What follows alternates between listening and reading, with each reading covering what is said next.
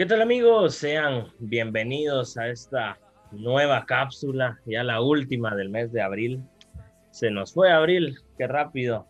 Se nos viene mayo, día del trabajo, día de la madre, nueva temporada acá en eh, Hablando con el Prezi. Muchas sorpresas se nos vienen en mayo y sin duda ah, alguna será lleno de bendiciones como ha sido todo este tramo desde que, no solo desde que inició la pandemia, toda nuestra vida. Eh, hoy eh, vengo a hablarles sobre algo que es algo, siento yo, bastante obvio y que muchas veces uno omite, y es la gratitud. No sé si ustedes se han puesto a pensar que Dios nos ama tanto, que Él nos ha dado todo esto, porque nosotros no lo merecemos fue por su gratitud, fue por su misericordia que hoy estamos con vida, sin ir más lejos. Si hoy te levantaste y estás escuchando esto o estás escuchando cualquier otro episodio, es por gracia de Dios. Piénsalo, tómate un momento en el día y te darás cuenta cuán grande es el amor de Dios.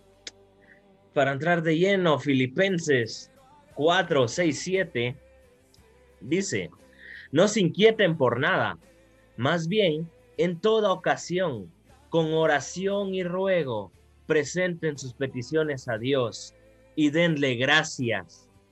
Y la paz de Dios que sobrepasa todo entendimiento, cuidará sus corazones y sus pensamientos en Cristo Jesús.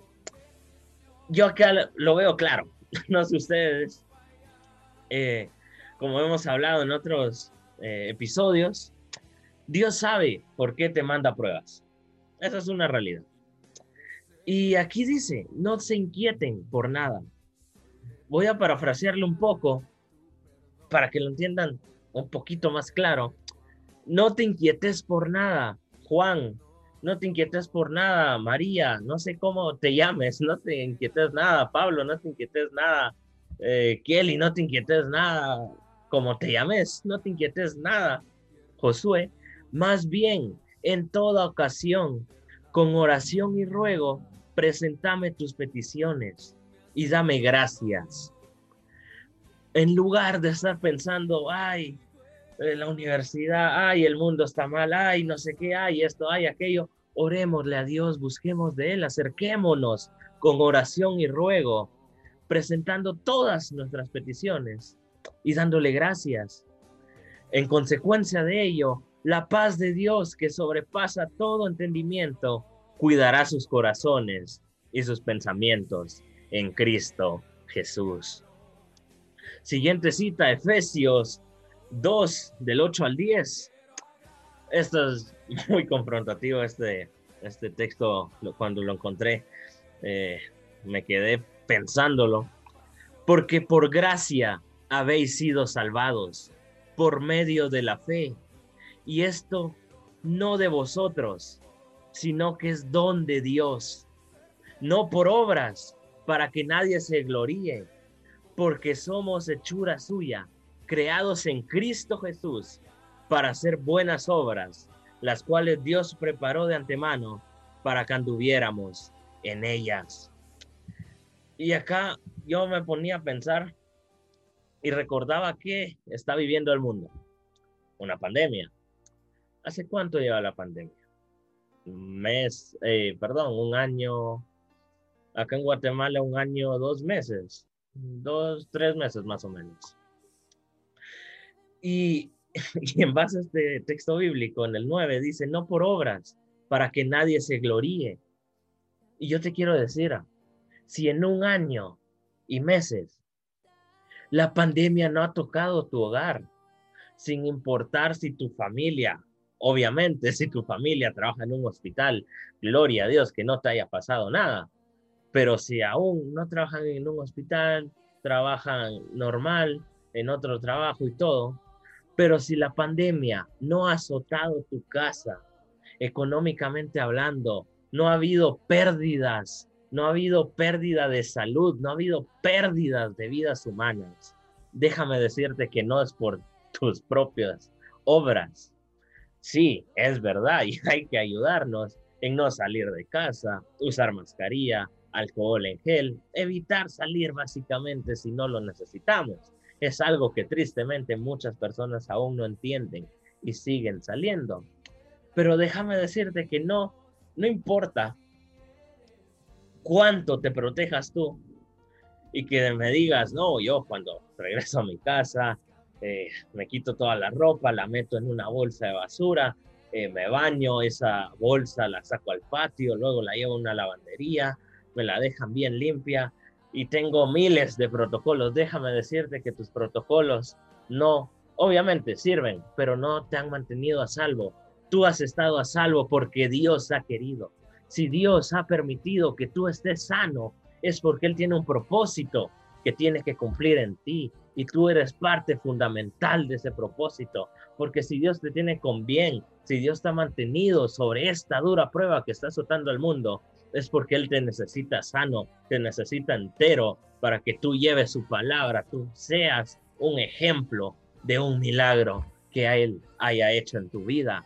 Así que no nos glorifiquemos nosotros mismos en decir, y esto en cualquier ámbito, cuando tú te gradúes de la universidad, cuando tú entres a la universidad, cuando tú salgas del colegio, cuando consigas un trabajo, cuando te cases, cuando hagas cualquier cosa, no digas por mis propias fuerzas lo hice, sino más bien di, porque Dios estuvo conmigo, he llegado hasta acá. Y esto hay que tenerlo muy en cuenta, porque por gracia habéis sido salvados por medio de la fe. Y esto no de vosotros, sino que es don de Dios. Dios nos ama tanto que nos salvó por medio de su fe, no por nuestras obras, porque déjame decirte, y es feo, y a lo mejor acá me estoy metiendo al callejón eh, de los cuentazos, pero yo así lo veo.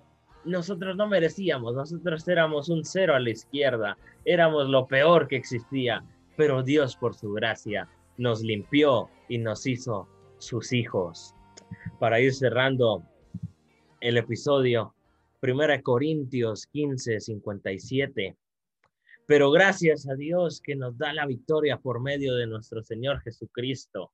Lo que te digo, si tú estás pasando una dura prueba, yo no sé cuál sea tu prueba en ese momento, en qué eh, parte de tu vida estás viviendo, pero déjame decirte algo, que si has conseguido la victoria, y estoy seguro que vas a conseguir la victoria en lo que te esté pasando, dale las gracias a Dios, quien nos da la victoria por medio de nuestro Señor Jesucristo.